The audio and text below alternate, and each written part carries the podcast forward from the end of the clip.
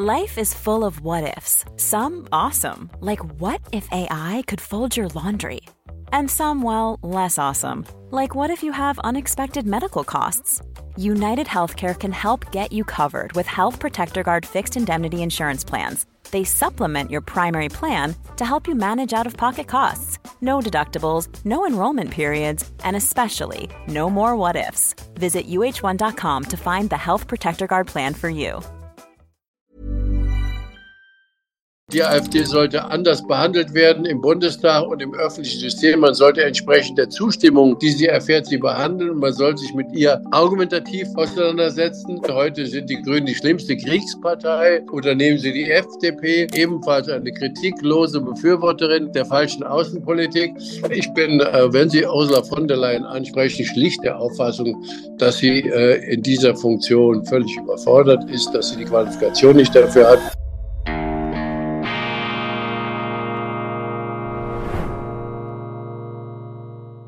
Grüezi miteinander, ganz herzlich willkommen und einen wunderschönen guten Tag, meine sehr verehrten Damen und Herren. Ich darf Sie winterlichst begrüßen zu einer weiteren Sondersendung von Weltwoche Daily, die andere Sicht. Unabhängig, kritisch, gut gelaunt, stets zuversichtlich, vor allem natürlich in der Weihnachtszeit, in der Adventszeit wenn wir uns aufs Kommende freuen. Allerdings, wenn wir in die Zeitungen hineinschauen, dann äh, könnte es uns gelegentlich etwas geschmuch werden, wie wir in der Schweiz sagen. Wir haben das aufgezeichnet zu Beginn des Dezembers 2023, aber ich bin sicher, mit dem Gast der heutigen Sendung werden wir derart gehaltvolle Aussagen machen, die sind dann sozusagen für die Ewigkeit gestaltet, also von einer zeitüberdauernden Aktualität. Ich freue mich ganz besonders zu begrüßen bei uns Weltwoche Daily den früheren Finanzminister Deutschlands, äh, den äh, politischen Doyen der Linken, könnte man sagen, auch der Sozialdemokraten, Oskar Lafontaine. Ganz herzlich willkommen. Ähm, wie es Ihnen im Saarland? Wie viel ist dort von der winterlich-weihnachtlichen Stimmung bereits zu spüren? Der Schnee ist leider wieder weg. Der Schnee bringt einen ja in weihnachtliche Stimmung, aber im Moment ist er weg. Aber wir hoffen natürlich auf weiße Weihnachten. Die Prosa des Regens hat den Alltag wieder erfasst. Leider ist der Regen etwas trist. Ja, ich sehe den Schnee lieber. Also wenigstens wetterlich passt sozusagen die Kulisse äh, zu meiner ersten Frage. Herr Lafontaine, was ist eigentlich los in Deutschland. Es gibt ja das berühmte Zitat von Heinrich Heine, denke ich an Deutschland, in der Nacht bin ich um den Schlaf gebracht. Sind Sie eigentlich auch um den Schlaf gebracht in dieser Zeit? Ich möchte es eher so sagen, ich muss mich immer bremsen, wenn ich neue Nachrichten höre, dass ich mich nicht zu sehr errege. Also ich muss mir die Gelassenheit bewahren, weil wirklich vieles schief läuft. Es gibt ja das berühmte Zitat von Sarah Wagenknecht, wir haben die dümmste Regierung Europas, da ist einiges dran. Das äh, sieht man an den Wirtschaftszahlen. Äh, die deutsche Wirtschaft ist in Schwierigkeiten, sie ist schlechter aufgestellt als die Wirtschaften anderer Länder, anderer Industriestaaten. Und das Hauptproblem ist eben eine Schlüsselgröße der Wirtschaft. Das ist die Energie. Und wenn man eben zu hohe Energiepreise hat, ruiniert man eine Wirtschaft leider hat das die Regierung Scholz noch nicht begriffen. Wie muss man sich eigentlich die Zusammenarbeit zwischen Ihnen und Ihrer Frau vorstellen, die ja jetzt hervorgetreten ist mit ihrer neuen Partei, mit einer Neugründung? Ähm, da sind ja auch jetzt interessante Umfragen äh, schon zu lesen. Sind Sie so etwas wie der heimliche Chefstratege von Frau Wagenknecht oder äh, läuft da ein Chinese Wall durch das Haus Lafontaine? Nein, natürlich läuft kein Wall durch das Haus. Ich bin eben äh, immer mit ihr im Gespräch, aber ich möchte mir nicht eine zu wichtige Rolle anmaßen, sonst gäbe es eheliche Schwierigkeiten.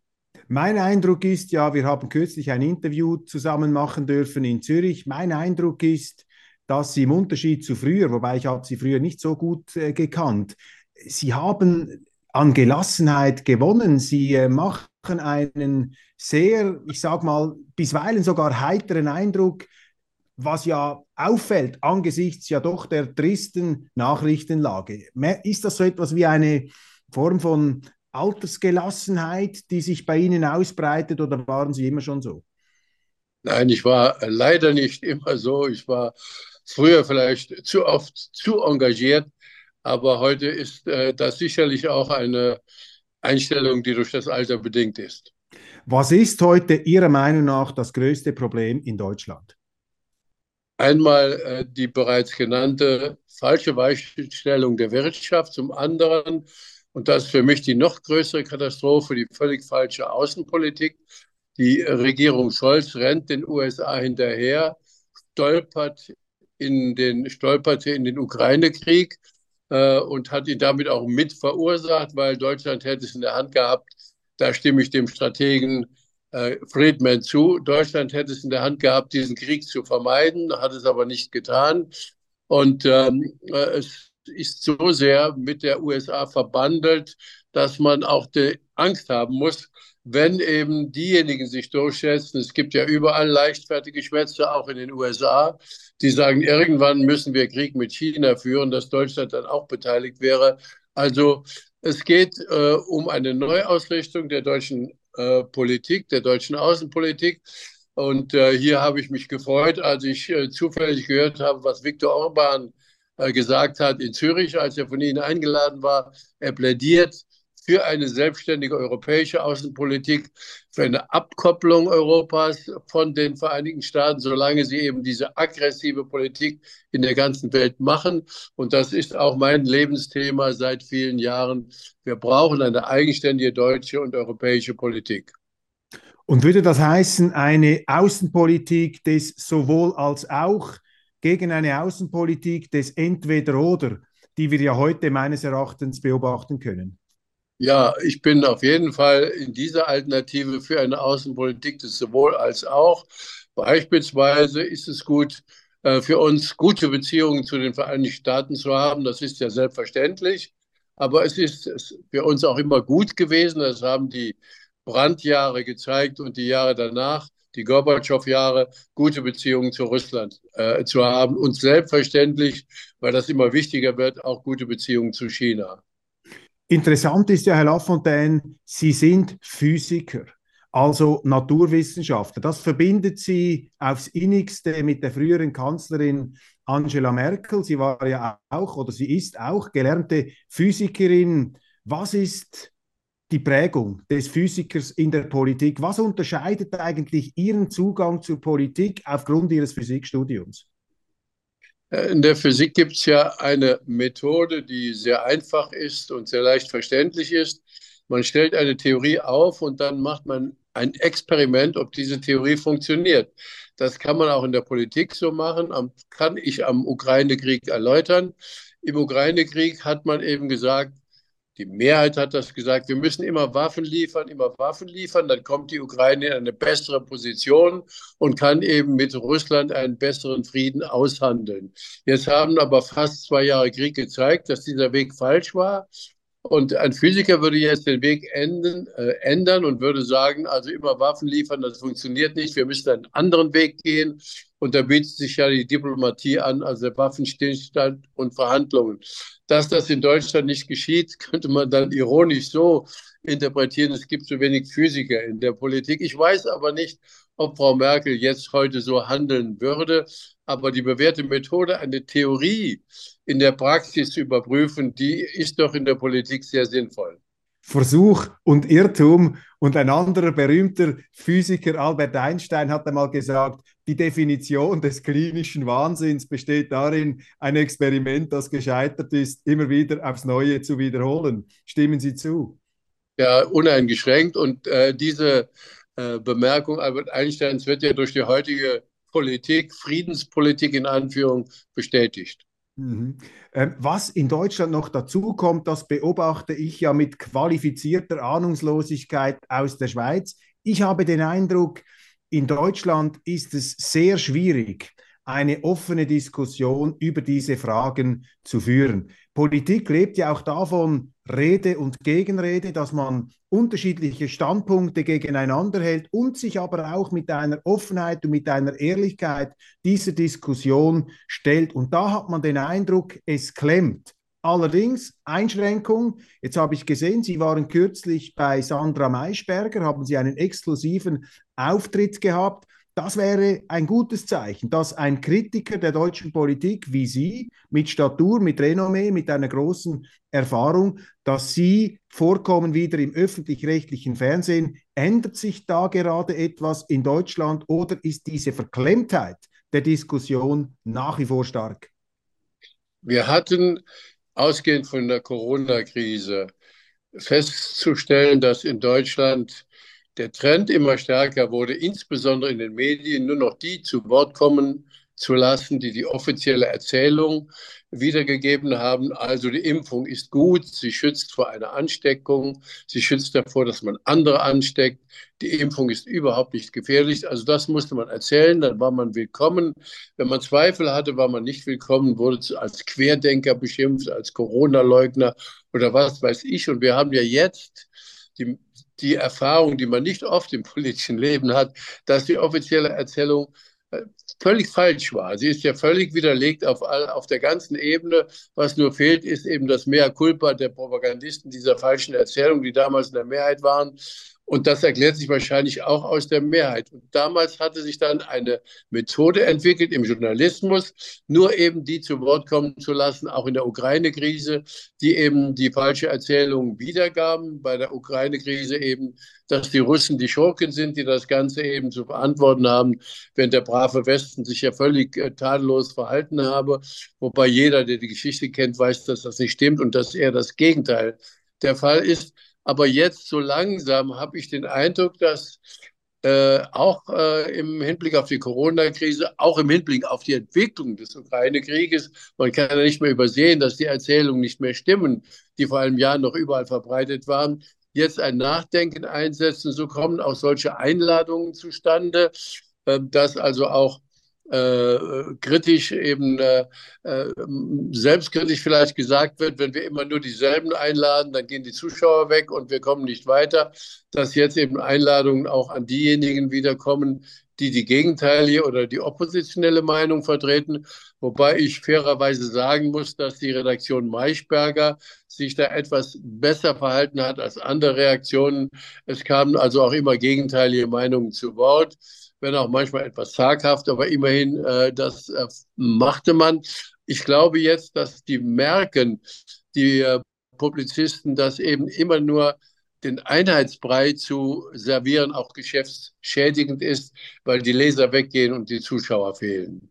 Wie beurteilen Sie generell die Rolle der Medien in diesen aktuellen Multikrisen?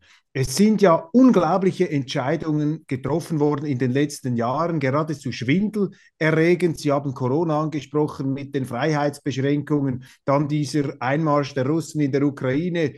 Plötzlich wurden da die Energieverbindungen gekappt. Vorher hatten wir noch den Ausstieg aus der Kernenergie und jetzt geht es im Nahen Osten äh, los seit einiger äh, Zeit. Auch da eine Kriegseskalation. Wie beurteilen Sie als langjähriger Politiker, Sie haben ja eine große, auch mediale Erfahrung. Sind die Medien heute schlechter in der Abbildung der Wirklichkeit, als Sie das vielleicht auch in früheren Epochen der Bundesrepublik persönlich noch ähm, erlebt haben? Ja, ich glaube das schon, dass man das sagen muss. Und ich hoffe, dass ich da jetzt nicht die Vergangenheit verkläre. In der Vergangenheit stimmte auch nicht alles.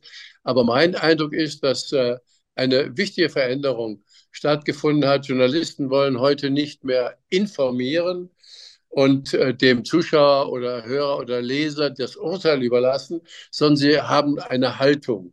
Äh, wenn ich dieses Wort höre, kriege ich schon Zustände. Sie haben eine Haltung und sie meinen, sie müssten diese Haltung der ganzen Welt eben übermitteln, äh, sinngemäß der ganzen Welt beibringen. Und das tötet natürlich den Journalismus.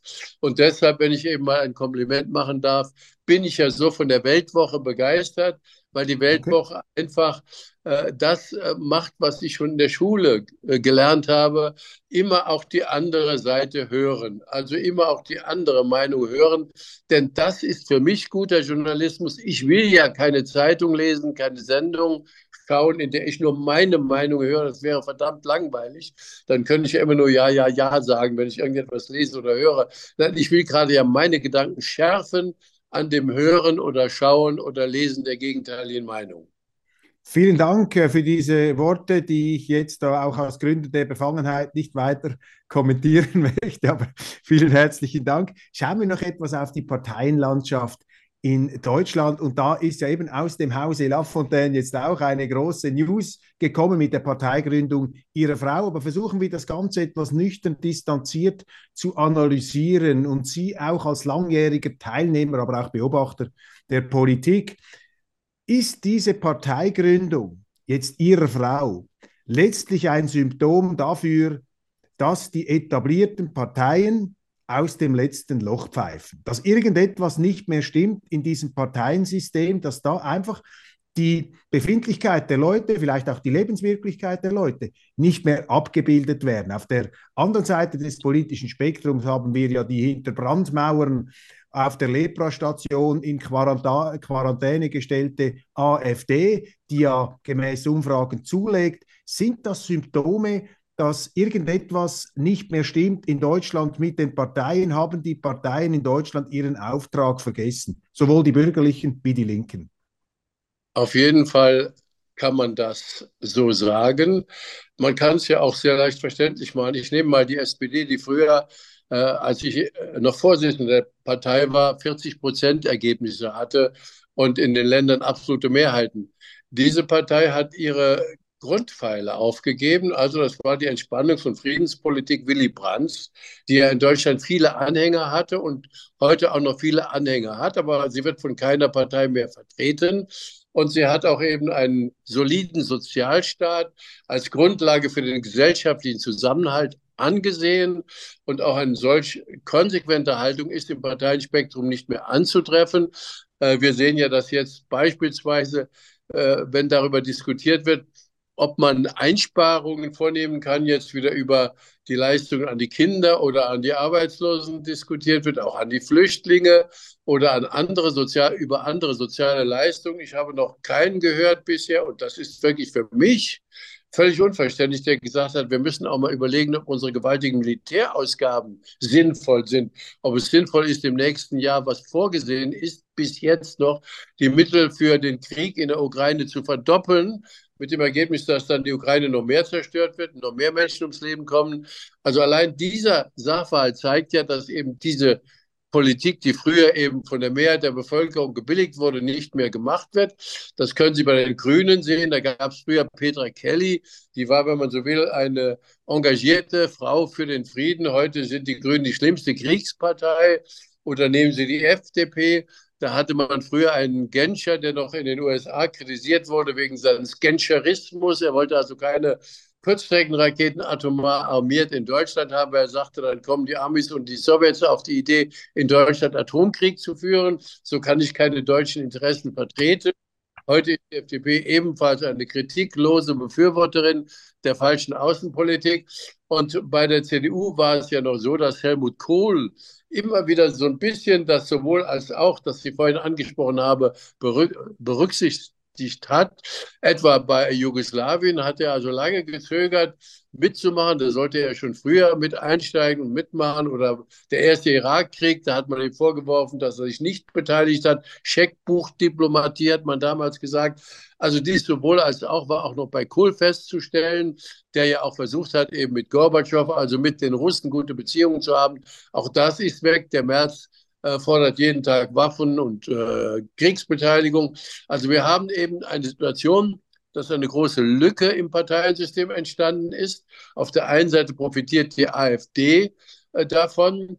Äh, die AfD sollte anders behandelt werden im Bundestag und im öffentlichen System. Man sollte entsprechend der Zustimmung, die sie erfährt, sie behandeln. Man sollte sich mit ihr argumentativ auseinandersetzen. Meine, also ich denke jetzt an die Forderung, die AfD zu verbieten. Bei 20 Prozent Zustimmung ist das ja geradezu absurd in einer Demokratie. Meine Vorbehalte gegenüber der AfD äh, sind also nicht nur inhaltlicher Art. Ich denke eben an ihre neoliberale Wirtschaftsüberzeugung, die ich respektiere, die ich auch für falsch halte, äh, sondern äh, ich denke an den rechtsextremen Flügel, den ich etwas kritischer beurteile als äh, Sie beispielsweise. Ich sehe ja manchmal Ihre Weltwoche Daily, wo sie auch immer wieder kritisieren, die Brandmauer gegenüber der AfD. Mhm. Also die AfD wird, solange sie diesen etwas rechtsextremistischen Flügel hat, Schwierigkeiten haben, im parlamentarischen System Partner zu finden.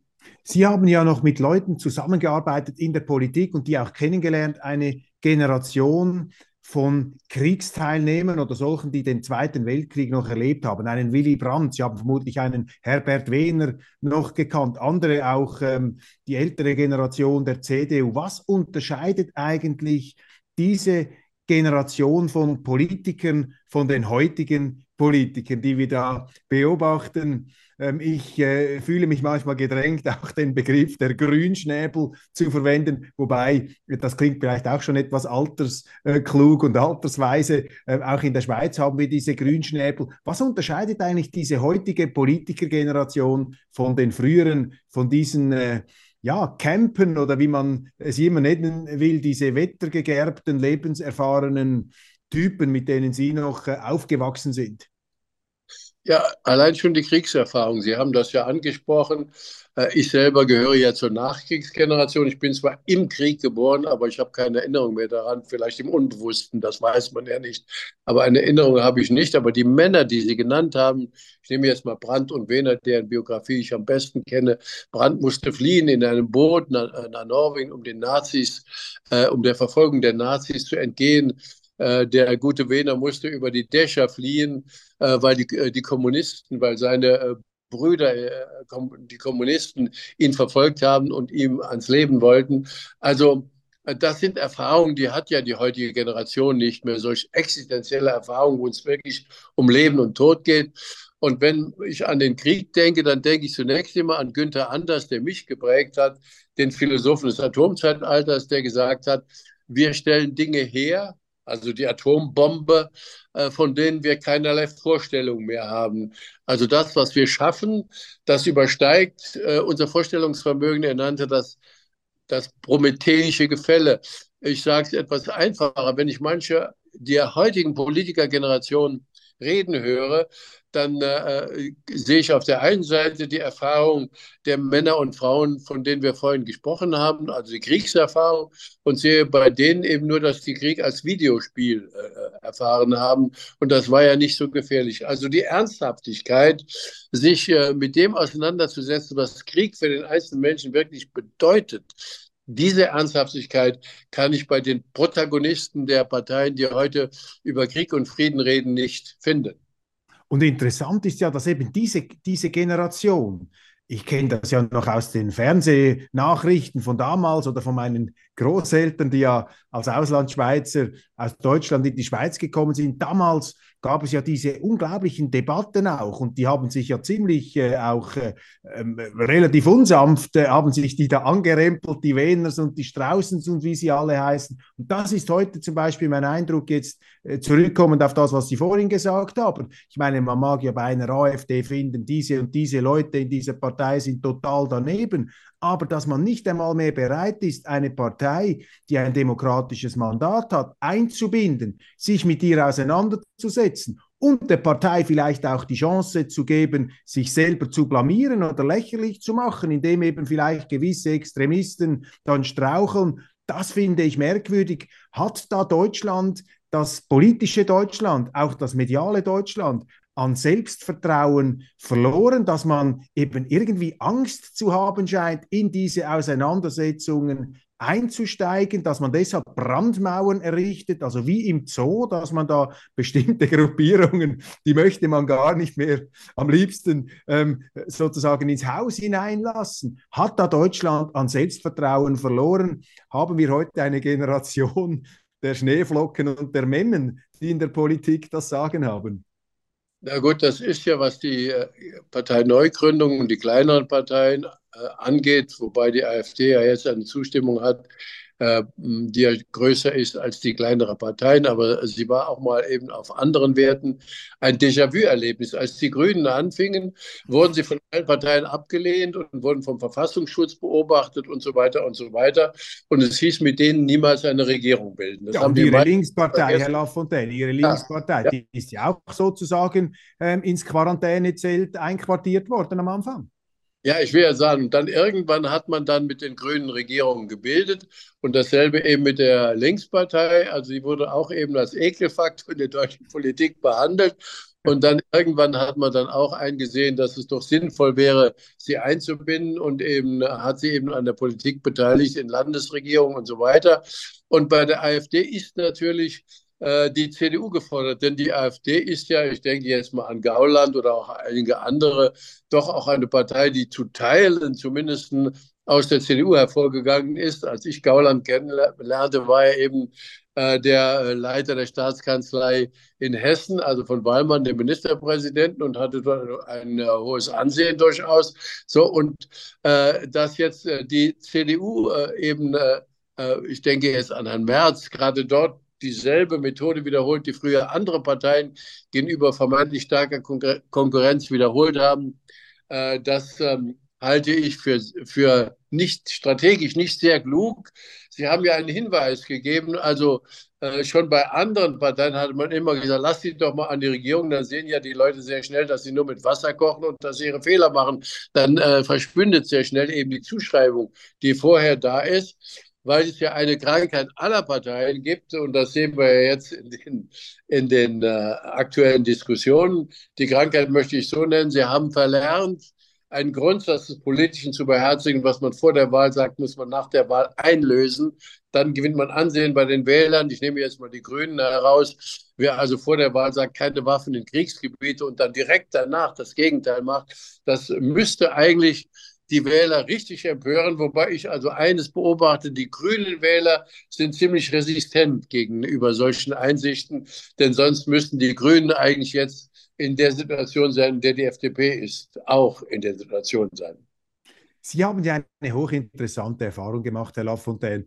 Und die führt uns direkt in eine andere Konfliktzone äh, in Deutschland. Wir kommen dann nachher nochmal auf die Außenpolitik zurück, aber ist sehr interessant. Ich beobachte dass das einstige Westdeutschland, sozusagen die Bundesrepublik, die alte Bundesrepublik und Ostdeutschland, die reden oft aneinander vorbei. Das ist eine sogenannte kognitive Dissonanz. Die, no die im Osten sehen sich da immer wieder verunglimpft als Antidemokraten, als noch nicht ganz gesellschaftsfähig und stubenrein im politischen Sinne. Wenn ich in Dresden bin, wenn ich in Sachsen bin, sozusagen im Dunkeldeutschland von Sigmar Gabriel oder von Joachim Gauck, wer auch immer dieses unheilvolle Wort geprägt Gauck, hat, Gauck. Gauck, dann sehe ich, dass, ähm, dass das ein Missverständnis ist, dass dort die Leute mir dann sagen als Schweizer, wir haben doch äh, gekämpft für unsere Freiheit, wir haben sehr empfindliche Antennen und wir haben es nicht gern, wenn uns diese arroganten Wessis da aus Berlin, wie früher eigentlich die alte DDR-Elite,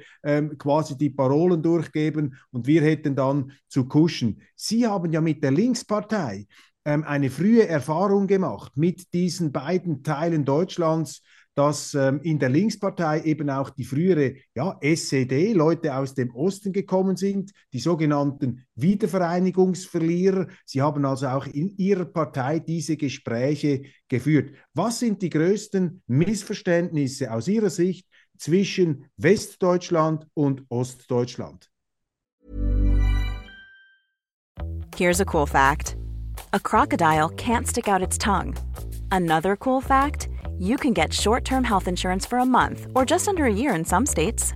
United Healthcare short term insurance plans are designed for people who are between jobs, coming off their parents' plan, or turning a side hustle into a full time gig. Underwritten by Golden Rule Insurance Company, they offer flexible, budget friendly coverage with access to a nationwide network of doctors and hospitals. Get more cool facts about United Healthcare short term plans at uh1.com. Burrow is a furniture company known for timeless design and thoughtful construction and free shipping and that extends to their outdoor collection. Their outdoor furniture is built to withstand the elements, featuring rust-proof stainless steel hardware, weather-ready teak, and quick-dry foam cushions. For Memorial Day, get 15% off your Burrow purchase at burrow.com slash ACAST and up to 25% off outdoor. That's up to 25% off outdoor furniture at burrow.com slash ACAST. Also eine Erklärung für mich für dieses Auseinanderklaffen der Reaktionen ist, dass die Ostdeutschen äh, erfahren haben, dass die Regierenden oft das Falsche erzählen und dass man ihnen nicht glauben muss. Das erfahren auch die in Westdeutschland. haben es auch erfahren. Die Ostdeutschen haben aber auch erfahren, dass ein Medienapparat da war, der also nur die Erzählung der Regierung äh, wiedergegeben hat und dass man auch den Medien nicht glauben muss oder so, dass man lernen muss, zwischen den Zeilen oder hinter den Zeilen zu lesen. Und diese Medienerfahrung machen die die äh, Westdeutschen eigentlich erst in den letzten Jahren. Also wir hatten sie, äh, sagen wir, in früheren Jahren, danach haben wir ja, oder darüber haben wir gesprochen, nicht so gemacht. Jetzt merken sie das und haben Gott sei Dank aber wiederum eine Neuerung, die sogenannten sozialen Medien, in denen sie ja Informationen bekommen können, die in den offiziellen Medien also nicht weiterverbreitet werden. Das ist also ein Unterschied. Das heißt, die Ostdeutschen sind resistenter gegen falsche Erzählungen der Regierung und der Medien. Das ist also ein Unterschied. Das andere ist, jeder ist durch sein Leben und durch seine Sozialisierung geprägt, kulturell geprägt, ob er das weiß oder nicht weiß. Und das können Sie daran sehen, dass eben die Verteufelung in, eben Russlands in der DDR, in dem ehemaligen Gebiet der DDR natürlich viel, viel schwieriger ist als in Westdeutschland. Ich wurde sozialisiert als Schüler und Studenten, die Russen sind böse, die Amis sind gut, ich vereinfache es jetzt einfach, während äh, die Ostdeutschen andersherum sozialisiert worden sind. Die Russen sind gut, die Amis sind böse, das merkt man heute noch, obwohl die schon viele Jahre vergangen sind, aber so etwas prägt natürlich äh, die Urteilsbildung immer wieder. Es ist ja eine kulturelle ähm, Verbindung, die da aufgebaut worden ist. Also ich kann mir nicht vorstellen, dass etwas, was in Deutschland ja dann praktiziert worden ist, dass man äh, Künstler aus Russland einfach auslädt und sagt, ihr seid also, ihr kritisiert Putin nicht oder so, dass das in Ostdeutschland so äh, einfach wäre wie in Westdeutschland. Das glaube ich nicht. Also das sind mal Beobachtungen, die ich mache. Mhm. Und das ist eben auch diese Cancel Culture, die für einen Schweizer, wir haben die zwar auch bei uns, die fällt mir dann schwer. Vielleicht bin ich eben auch naiv, Sie haben es vorhin angesprochen, vielleicht bin ich manchmal auch zu wohlwollend gegenüber bestimmten deutschen Politikern, aber mir scheint eben schon dieser Stress im System, dieser Ausgrenzungsfimmel, da diese, ähm, diese, diese Kultur eben des, des, des Streichens, des Wegbringens, man wirft da die Leute auf irgendeinen Scheiterhaufen, werden sie ausgegrenzt, weil sie irgendetwas gesagt haben oder angeblich gesagt haben, das sind schon ähm, unheilvolle ähm, Symptome. Okay, blicken wir noch etwas über die Grenzen hinaus. Und zwar nehmen wir mal an, Herr Lafontaine, Sie wären jetzt äh, Kanzler in Deutschland. Und ähm, sprechen wir über die Europäische Union. Was würden Sie eigentlich Ihrer Kollegin Ursula von der Leyen raten als deutscher Kanzler? Was wäre das Wichtigste, was ein Kanzler jetzt da der obersten Funktionärin der Europäischen Union mitteilen sollte? Raten würde ich ihr auf jeden Fall, dass sie eine andere äh, europäische Politik machen muss, in dem Sinne, dass sie nicht einfach nur als Marionette der USA auftreten kann. Mhm. Aber ich bin, äh, wenn Sie Ursula von der Leyen ansprechen, schlicht der Auffassung, dass sie äh, in dieser Funktion völlig überfordert ist, dass sie die Qualifikation nicht dafür hat. Allein schon, wie sie die Corona-Pandemie äh, mitbehandelt hat, indem sie eben per SMS Milliardenaufträge an Pfizer oder so vergeben hat. Das sind ja eigentlich Zustände, die man in einer offenen demokratischen Gesellschaft nicht tolerieren darf. Also ich halte sie schlicht für ungeeignet. Aber es ist ja, verbirgt sich ja hinter dieser personellen Frage ein ernsthaftes Thema. Europa muss lernen, sich wieder aus der Umarmung der USA, der Vormundschaft zu befreien. Sonst sehe ich eben ein böses Ende. Wir haben eine Welt, die im, äh, in der Neustrukturierung sich befindet, äh, die äh, Jahrzehnte der Alleinherrschaft der USA sind vorüber durch das Erstarken Chinas und durch die falsche Politik der USA gegenüber Russland, die ja auch im Interesse der USA völlig falsch ist, aber ist eine andere äh, Seite der Diskussion. Und dem Aufkommen Brasiliens, Südafrikas, jetzt der Verselbstständigung auch der Länder, ich denke an Saudi-Arabien oder andere, die früher eben auch sehr eng mit den USA zusammengearbeitet haben, baut sich eine neue Weltmachtverteilung auf. Und in dieser neuen Weltmachtverteilung sollten die Europäer ihre äh, Position finden. Und die heißt eben dann, mit den anderen Zentren der Macht gute Beziehungen zu haben und das eigene Interesse zu vertreten. Und würden Sie, wenn wir das Gedankenspiel gleich äh, weiterziehen, würden Sie als Kanzler jetzt aktuell im Moment, wenn Sie da in Berlin das Sagen hätten, würden Sie mit ähm, Russland sprechen und sagen, wir müssen aussteigen aus diesem Krieg und wir müssen auch wieder zusammenkommen. Das hat ja Russlands Präsident Putin gerade bei der Vereidigung des neuen deutschen Botschafters Alexander Graf Lambsdorff ähm, bekräftigt. Er hat gesagt, er bedauere das, dass Russland und Deutschland nicht mehr zusammenarbeiten im Energiebereich damit verbunden die Hoffnung, dass es vielleicht einmal wieder dazu käme. Würde jetzt ein Kanzler Oskar Lafontaine, hätten Sie den Mut, in dieser Stimmung, wie sie jetzt ist, als deutscher Kanzler zu sagen, wir müssen die Hand ausstrecken nach Russland? Selbstverständlich, denn es ist ja im existenziellen Interesse Deutschlands. Ich habe vorhin gesagt, da muss man wirklich kein großer Ökonom sein, um das einzusehen. Niedrige Energiepreise sind für einen Industriestaat von, äh, ja, von lebenswichtiger Bedeutung. Wenn wir jetzt ein Staat wären, in dem nur Dienstleistungen angeboten würden, ja, dann könnte man also vielleicht sagen, ja, die Energiepreise sind bei uns nicht so wichtig. Es betrifft dann in erster Linie die Bevölkerung, wenn sie heizen muss und so weiter. Aber die Wirtschaft, wenn sie eben industrielle Produktion beinhaltet, braucht niedrige Preise. Also würde ich als Kanzler sofort zum Hörer greifen und sagen, können wir die alten Verbindungen nicht wieder aufnehmen? Das ist im Interesse Russlands. Die wollen ja nach wie vor auch gute Beziehungen zu Europa haben. Und es ist im ureigenen Interesse Deutschlands eben äh, billige Energie aus Russland zu beziehen. Ich habe das jetzt bei der Diskussion bei Frau Marschberger, die Sie angesprochen haben, wieder bemerkt. Ich habe diese These dort vorgetragen, das Publikum hat, hat applaudiert. Dann kam und habe gesagt, es ist doch dumm, dass wir jetzt Energie aus Russland beziehen, aber viel teurer. Wir beziehen sie aus Indien, aus der Türkei, aus äh, Belgien. Wir machen also die Inder reich, die Türken reich, die Belgier ist das eigentlich Aufgabe deutscher Politik?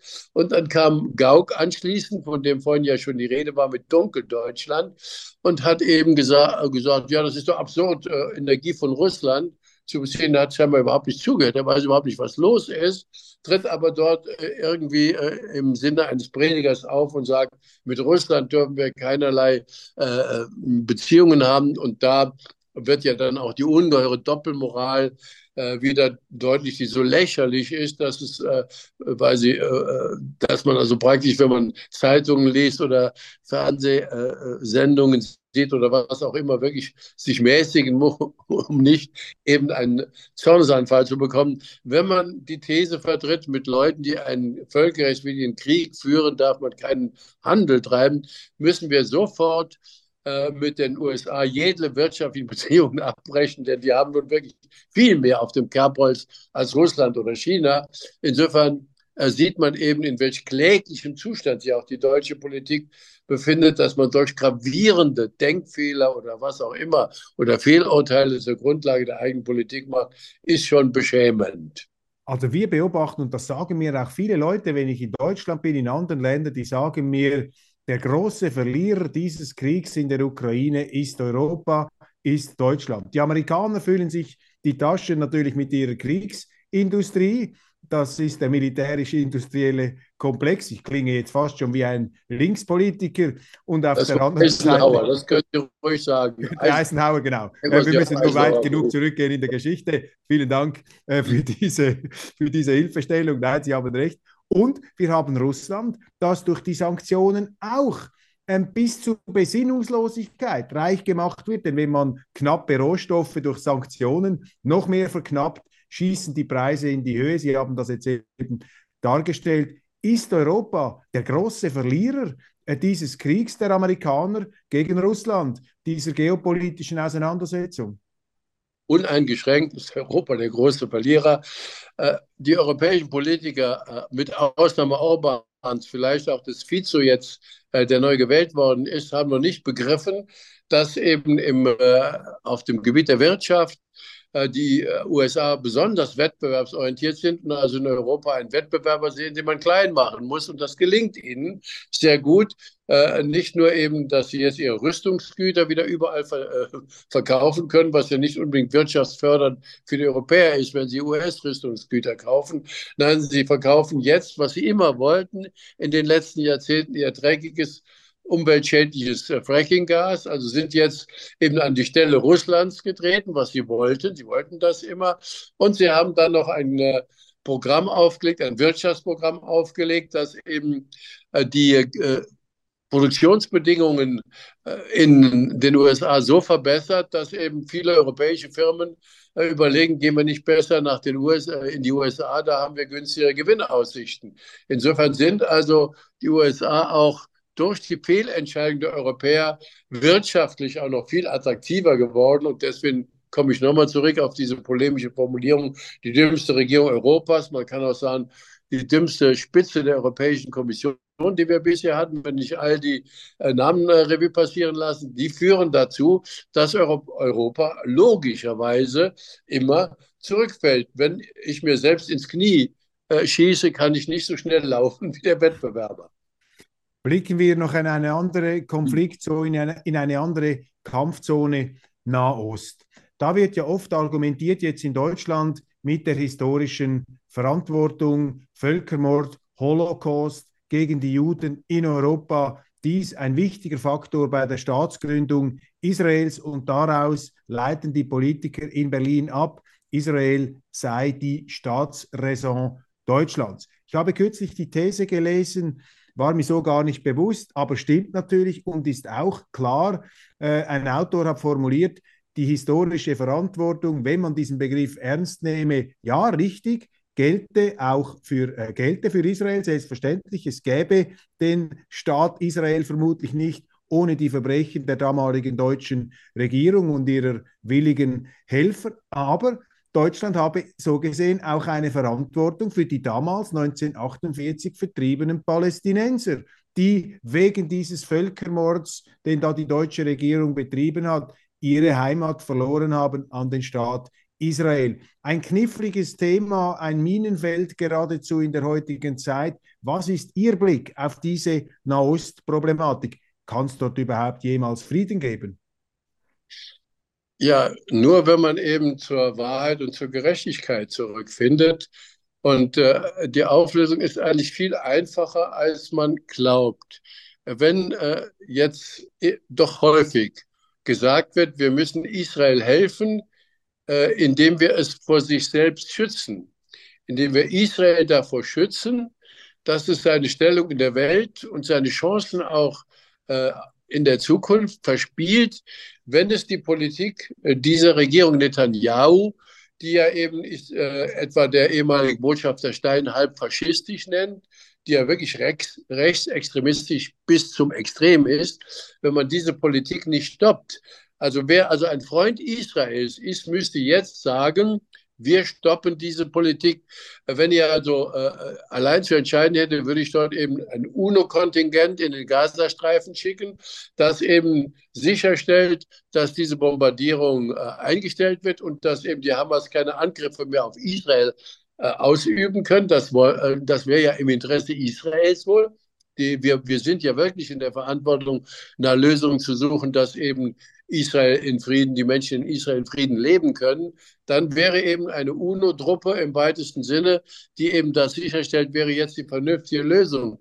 Aber wenn man jetzt das weiterlaufen lässt, was jetzt passiert, da ist ja in den USA von Genozid und Völkermord die Rede, auch schon in, in europäischen Diskussionen. Das kann doch zu keinem guten Ende führen. Nicht nur für die Palästinenser, die dort jetzt eben in unglaublichen Zahlen eben äh, ermordet werden, sondern auch für die Israelis, denn es wächst ja immer nur Hass. Es wächst immer nur Hass. Und je größer der Hass, umso größer die Gefahr, dass eben äh, alle Beteiligten einen immer größeren Schaden nehmen. Und es gibt ja noch die Dimension, der Heuchelei und der Doppelmoral. Das ist etwas, was mich äh, immer stoßender berührt.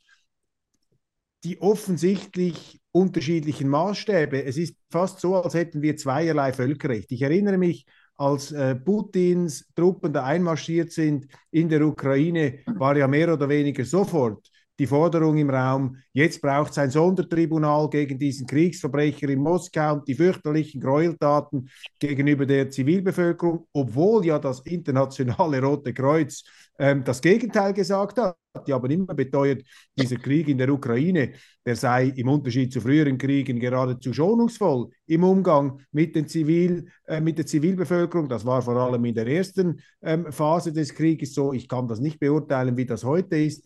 Aber interessant ist doch, dass diese Forderung einer regelbasierten westlichen Ordnung, die sich eben auf das Recht stützt, Recht vor Macht setzt, die scheint da im Nahen Osten nicht mehr so zu verfangen. Es gibt natürlich auch Leute, die sagen, Israel sei konform mit dem Völkerrecht, wenn ein terroristischer Gegner sich da in zivilen ähm, Wohngebieten versteckt und auch seine Lager, Waffenlager in Spitälern macht, dann sei das kein Kriegsverbrechen, wenn man da hineingeht und Israel bemühe sich auch.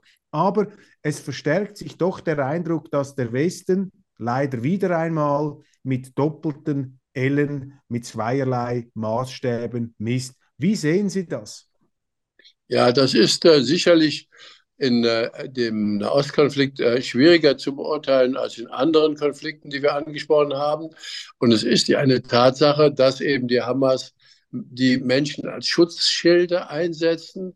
Und ich habe auch diese Überlegung gehört, dass eben der Völkerrechtler sagt, ja, wenn äh, äh, die als Schutzschilder eingesetzt werden, dann kann man sehr wohl dann wiederum äh, äh, Bomben auf äh, Schulen und Krankenhäuser werfen und so weiter. Jetzt habe ich aber auch wieder einen Artikel gelesen. Wie gesagt, man ist ja auf Informationen angewiesen, die man von Dritten hat, dass eben die Israelis äh, im Gegensatz etwa zu den USA im Irak äh, als sie Mosul und so weiter bombardiert haben, viel größere und viel schwerere Bomben einsetzen, weil die natürlich dann viel tiefer in den Boden gehen und die, ähm, die äh, Tunnels da sprengen. Und das hat natürlich dann viel größere Sch Schadenswirkungen wieder auf die Zivilbevölkerung. Ich äh, habe da einfach den Grundsatz, den ich dann nicht mehr verlassen würde, egal wo in der Welt ich irgendetwas zu beurteilen habe. Äh, und da kann auch kein Völkerrecht mich in irgendeiner Form eine Diskussion noch einmal beeindrucken. Wenn Kinder umgebracht werden, werden Kinder umgebracht und das muss man stoppen. Also da muss man eben die Stimme des Herzens hören. Da hört keine, da gehört jetzt keine großartige juristische Auseinandersetzung mehr äh, herangezogen. Nein, äh, wie jeder und das ist für mich auch die Grundlage des Friedens und einer guten Außenpolitik. Jeder Mensch, der eben auf die Stimme des Herzens hört, muss doch alles tun, dass dieses Morden beendet wird. Blicken wir noch etwas in die Zukunft in der Weihnachtszeit. Die Adventszeit, man soll sich ja freuen aufs Kommende. Wir freuen uns selbstverständlich auch auf ähm, Weihnachten. Wir sind letztlich alle natürlich überfordert mit der Fülle der Informationen, die auf uns einprasseln. Viele dieser Informationen stimmen dann nicht einmal. Es irrt der Mensch, solange er strebt. Was sagt Ihnen eigentlich Ihr Bauchgefühl? Kommt es gut heraus oder bewegen wir uns in einer ganz explosiven Weltstimmung, wo also ein Weltenbrand, große Kriege, gewaltige Konfrontationen auf uns zukommen, könnten Fragen, die man vielleicht für viele Jahrzehnte gebannt zu haben glaubte. Was sagt Ihnen da Ihr Instinkt? Kommt es gut? Sind Sie optimistisch oder sind Sie pessimistisch? Ich klammere mich eher an die Hoffnung, äh, dass äh, die Menschheit doch immer zur Vernunft findet. Äh, über viele Jahre habe ich mich ja mit der atomaren Drohung auseinandergesetzt und wir sind ja in einer Zeit, in der eben die Wahrscheinlichkeit eines Atomkrieges wieder größer geworden ist.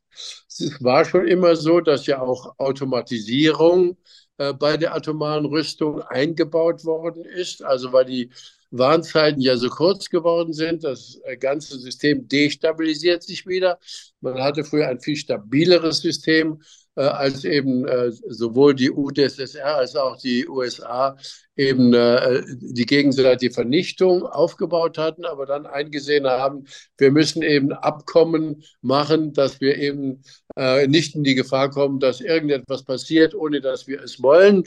Und da ist ja in den letzten Jahren äh, viel Negatives passiert, beispielsweise, dass man die, den Vertrag ausgesetzt hat, äh, mit dem eben äh, die jeweilige Seite die Raketen der anderen Seite abschießen kann. Wenn die nämlich perfektioniert wäre, dann wäre eine Seite, egal wer es wäre, in der Lage, die andere äh, zu vernichten, ohne dass selber sie selber vernichtet würde. Deswegen war dieser Anti, äh, Anti-Raketenvertrag, der war von ungeheurer Wichtigkeit. Es ist also schade, dass solche äh, Verträge nicht mehr da sind.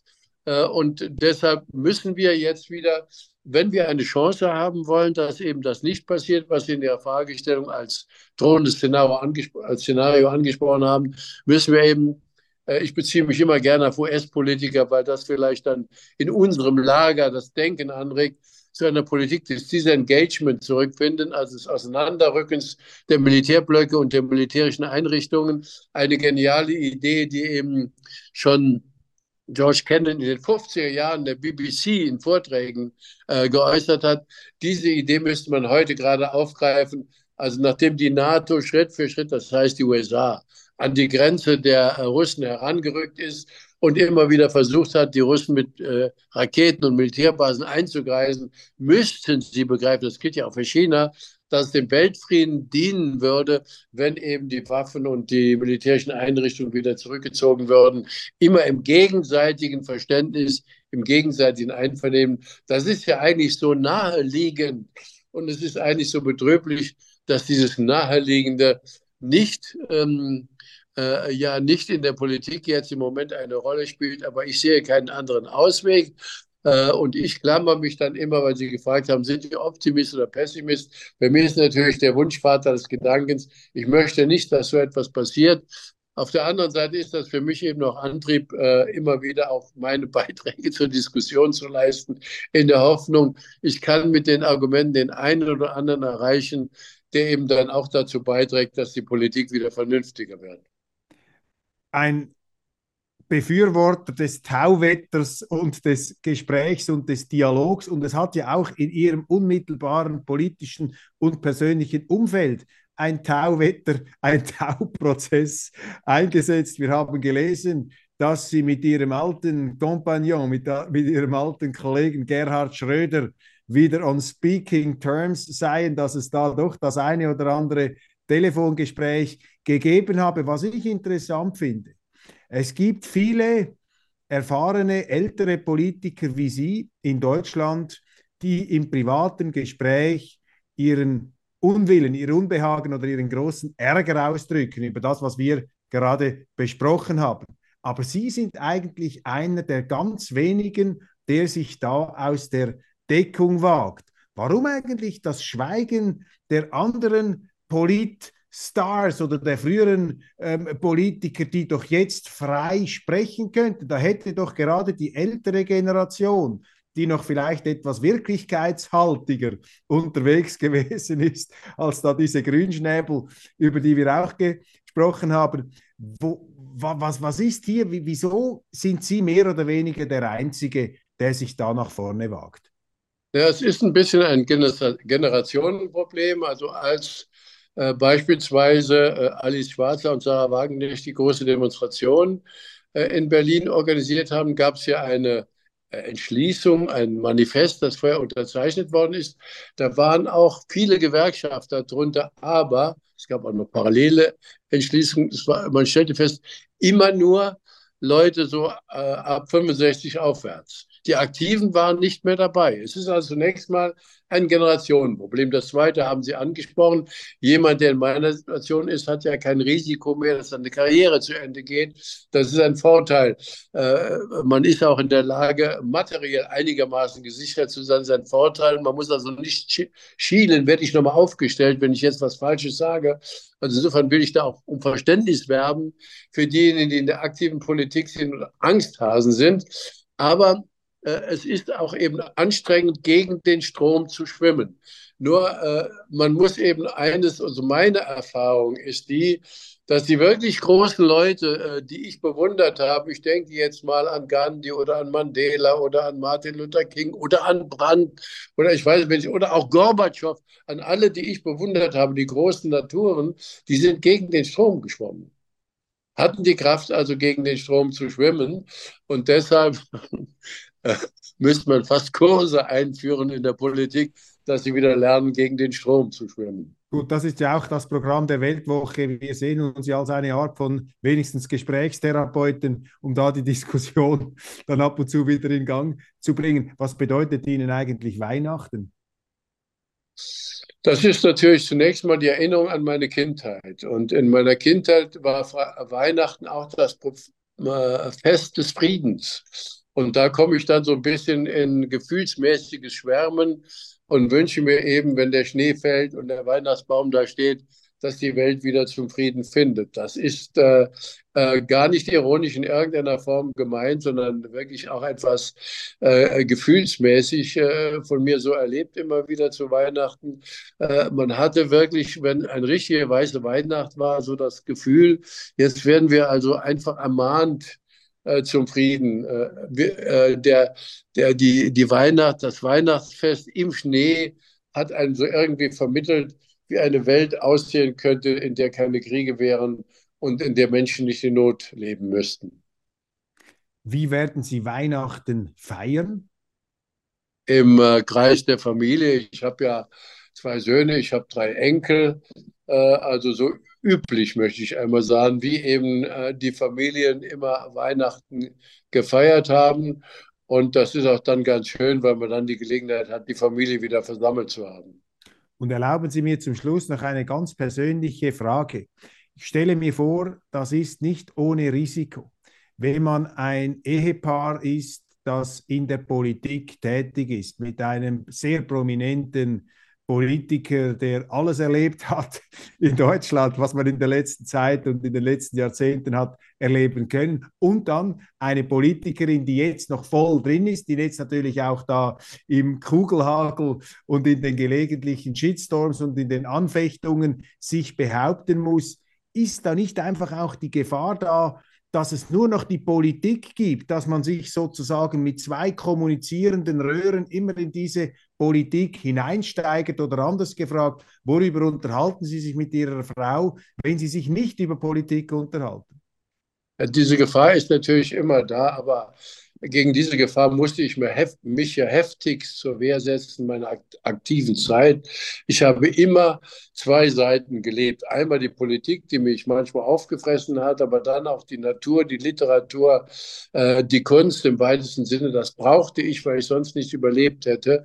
Und äh, das ist heute auch bei uns so. Also äh, äh, wenn Sie nur schon äh, wissen, dass äh, Sarah Wagenknecht eine große Goethe-Liebhaberin, also dann ist, dann wissen Sie ja, und äh, dass sie Philosophie auch studiert hat, dass sie eben auch anderes als die Tagespolitik interessiert.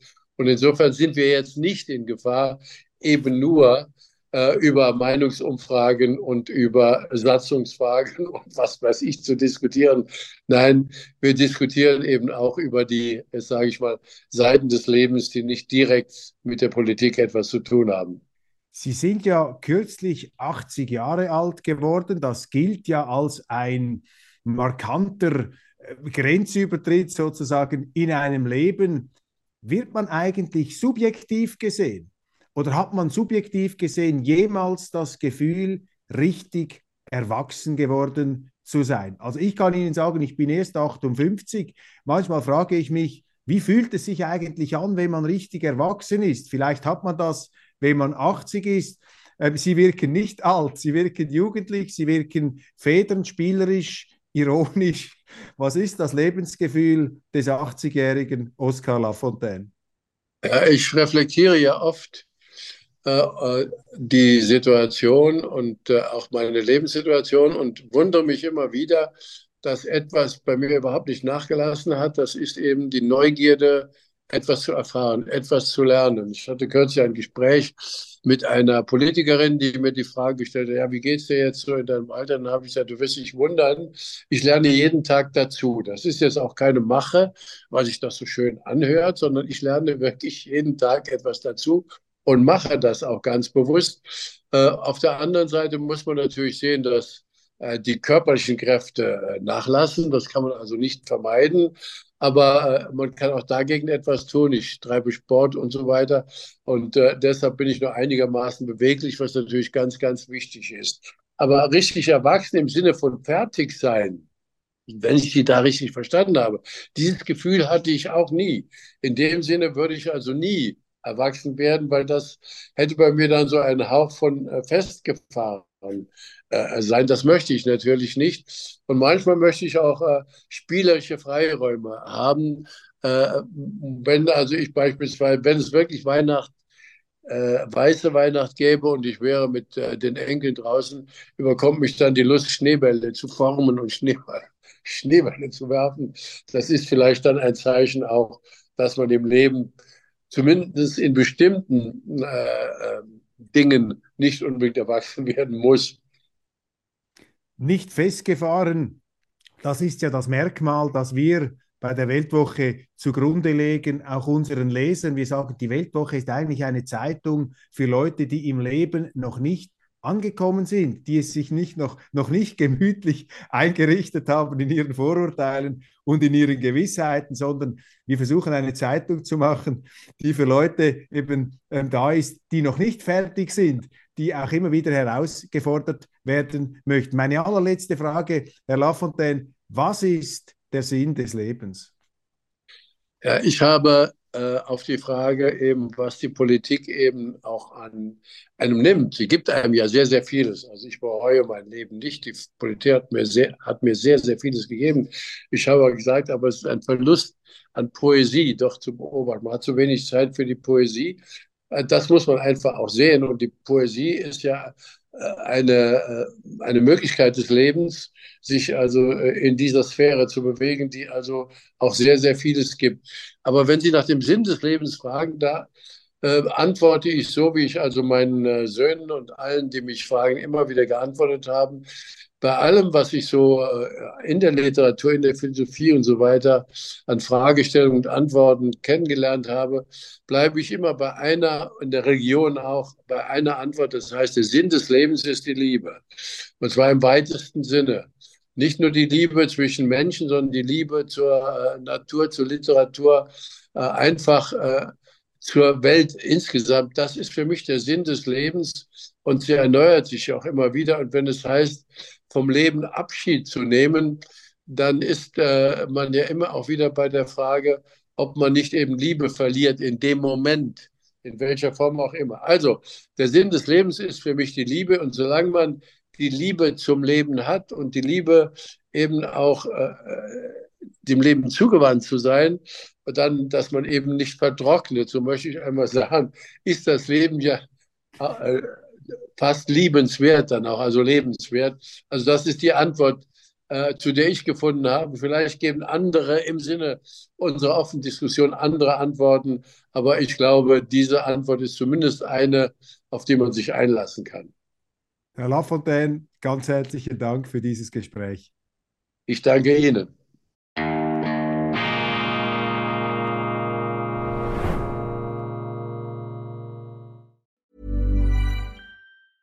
Hi, I'm Daniel, founder of Pretty Litter. Did you know cats tend to hide symptoms of sickness and pain? I learned this the hard way after losing my cat, Gingy. So I created Pretty Litter, a health monitoring litter that helps detect early signs of illness by changing colors, saving you money and potentially your cat's life. Pretty Litter is veterinarian developed, and it's the easiest way to keep tabs on your fur baby's health right at home. Go to prettylitter.com and use code ACAST for 20% off your first order and a free cat toy. Terms and conditions apply. See site for details.